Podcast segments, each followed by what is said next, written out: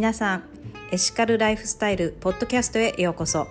この番組はエクアドルに来て人にも環境にも動物にも優しいエシカルライフスタイルに目覚めた私が同じくエシカルな生き方に興味のある皆さんにエクアドルでの生活について交えながらエコな暮らしを楽しむための情報とマインドセットについてお話しするポッドキャストです。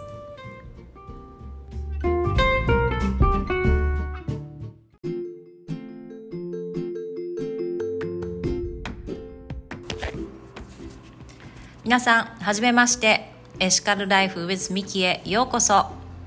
この番組のホストミキコです。南米エクアドルのグアヤキルという都市に住んでいます。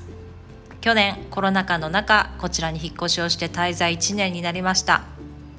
このポッドキャストではエクアドルでの生活やここに来てから興味を持ったエシカルな話題などについて触れていきたいと思います。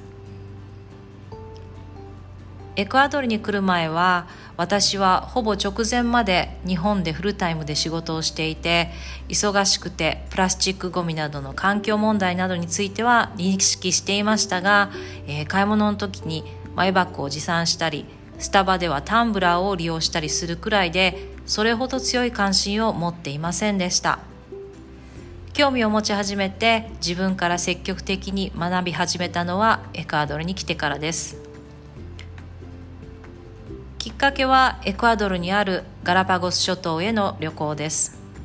たった3日間の短い旅だったんですがそこでガラパゴスに住む希少動物ガラパゴスペンギンや青い足のブービーアザラシなど、えー、まあ、そういった希少動物たちと島に住んでいる人間たちとの関係とかあと自然保護の取り組みにすごく感動してそれからエシカルな話題に興味を持ち始めました。ガラパゴスでの経験もそうなんですけどエクアドルに来て驚いたのは日本ではだいぶ前に使わなくなった真っ黒なゴミ袋やスーパーの袋をいまだにゴミ袋として 使っていることです。日本では資源ゴミと燃えるゴミ燃えないゴミを分別して透明の袋に入れて捨てていたんですけれども、まあ、少なくとも私の住んでいた地域ではそうしてたんですがここでは真っ黒なゴミ袋に、えー、ゴミを入れて捨ててます私は段ボール空き缶それと瓶は、えー、分別して夫の職場に紹介された回収業者にお願いして2週間に1回ぐらいの頻度で持ってってもらってるんですけれどももしかしたら大半のエクアドルでのエクアドルの家庭では、えー、すべ袋の中に全て一色たにしてゴミ出しをしてるのかもしれません。私まだスペイン語の方は勉強中なんですけれどもスペイン語を勉強しながらそういったコミュニティのまあちっちゃなエコな話題とかについても調べていけたらなっていうふうに思っています。であともう一つゴミ出しについてユニークだなと思ったのが、えー、ここのゴミ回収の車がですねあの回収に来る時になんかのパレードかなって思うくらいすごい大きな音量でとってもなんか陽気な曲をかけて回収にやってきます。まあね、その音楽がきっかけになってあゴミ出ししないとって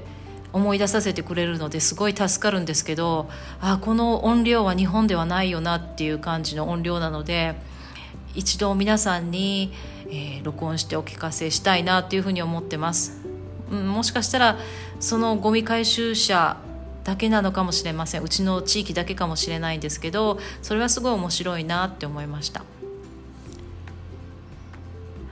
でそうですね、まあ、こんな時期なのでもしかしたらあのエクアドルのコロナ事情はどうなのって思ってらっしゃる方もいるかもしれません。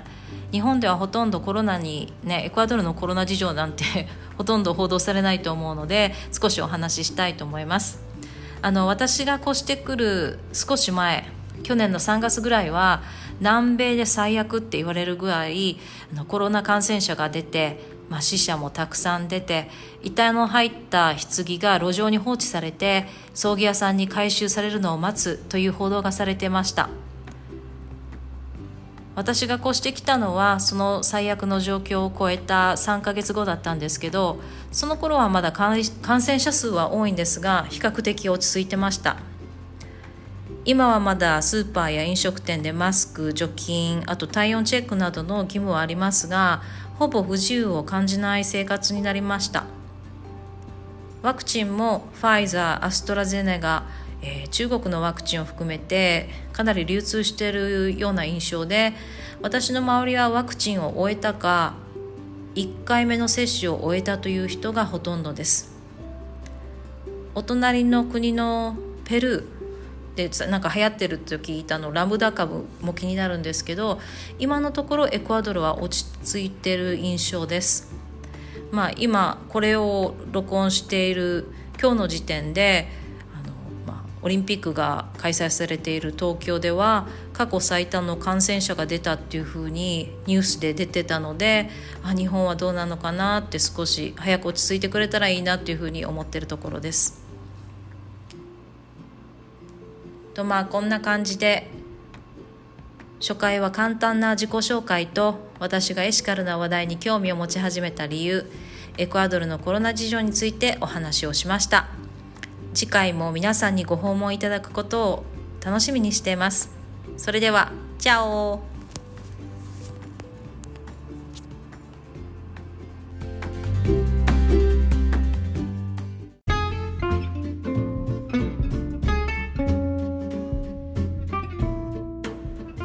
皆さん今回のエピソードお楽しみいただけましたでしょうか？ポッドキャストで話したエピソードに関するブログや写真をノートやインスタに掲載しています。概要欄にリンクを載せていますので、ぜひチェックしてくださいね。それではまた皆さんにお耳にかかれますことを楽しみにしております。それでは、Have a nice day! Bye!